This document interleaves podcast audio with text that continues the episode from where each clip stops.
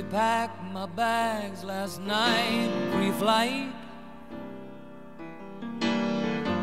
Zero hour, 9 a.m. Hola, yo soy Oscar Reyes Matute y esto es Cine Qua Non. He vuelto a las salas de cine, a pesar de que vivo en Caracas.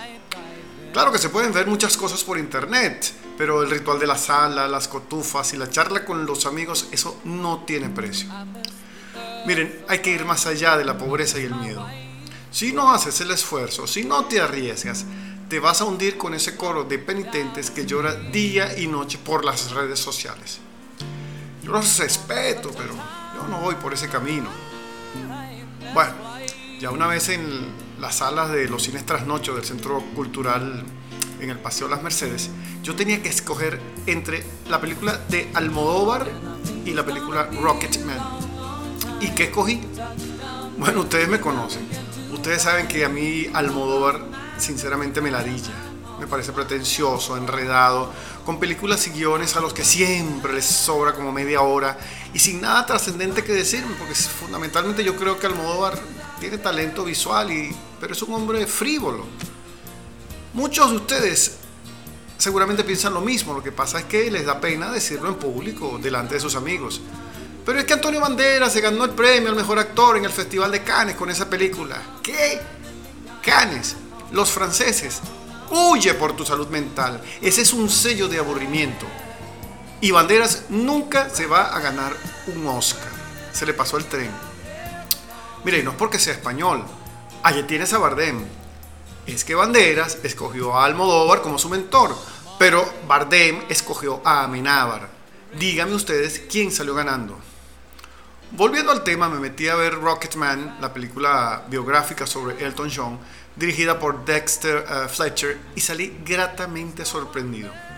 Es un guion redondito que recoge la trayectoria inicial de la superestrella del pop y una excelente interpretación del protagonista Taron Egerton.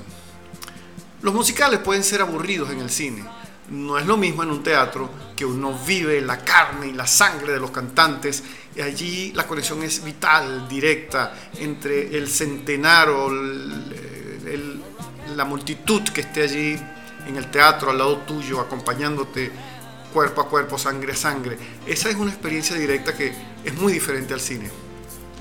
En una película, salvo que se escriba especialmente para la pantalla, como por ejemplo An American in Paris, el musical puede ser un verdadero desastre. Mira, el que no se durmió un par de minutos en Los Miserables no es de este planeta. Sí, porque las canciones y coros pueden retrasar la acción dramática cinematográfica cuando los cantantes repiten 20 veces con sus variaciones cromáticas y con el coro te amo, te amo, te amo o te odio, maldito, maldito, maldito.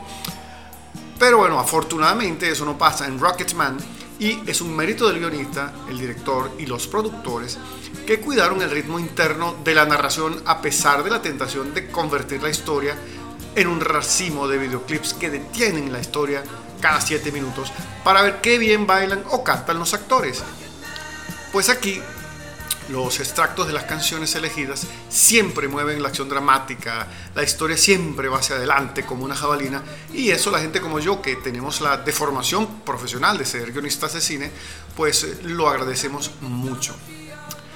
En vez de compararla con otra biopic reciente como Rhapsodia Bohemia, que es Freddie Mercury y el grupo Queen, esta película me recordó más bien aquel primer gran largometraje con estructura de videoclip, The Wall, La Pared, sobre la música de Pink Floyd y dirigida por Alan Parker, que hoy en día es un clásico de consulta obligatoria sobre el género. Así que les recomiendo Rocketman. Si prefieren perder sus reales viendo Almodóvar, ese es su problema. Yo voy al cine a divertirme y a compartir con mis amigos. Cuando quiero filosofar, me pongo a leer a Maimónides o a Richard Rorty. No voy a ver películas necias. Y si quiero ver filósofos y poetas en el cine, prefiero a Tarkovsky o a Terence Malick. Y como dice mi maestro Ibrahim Guerra, discúlpenme la chocancia. Chao.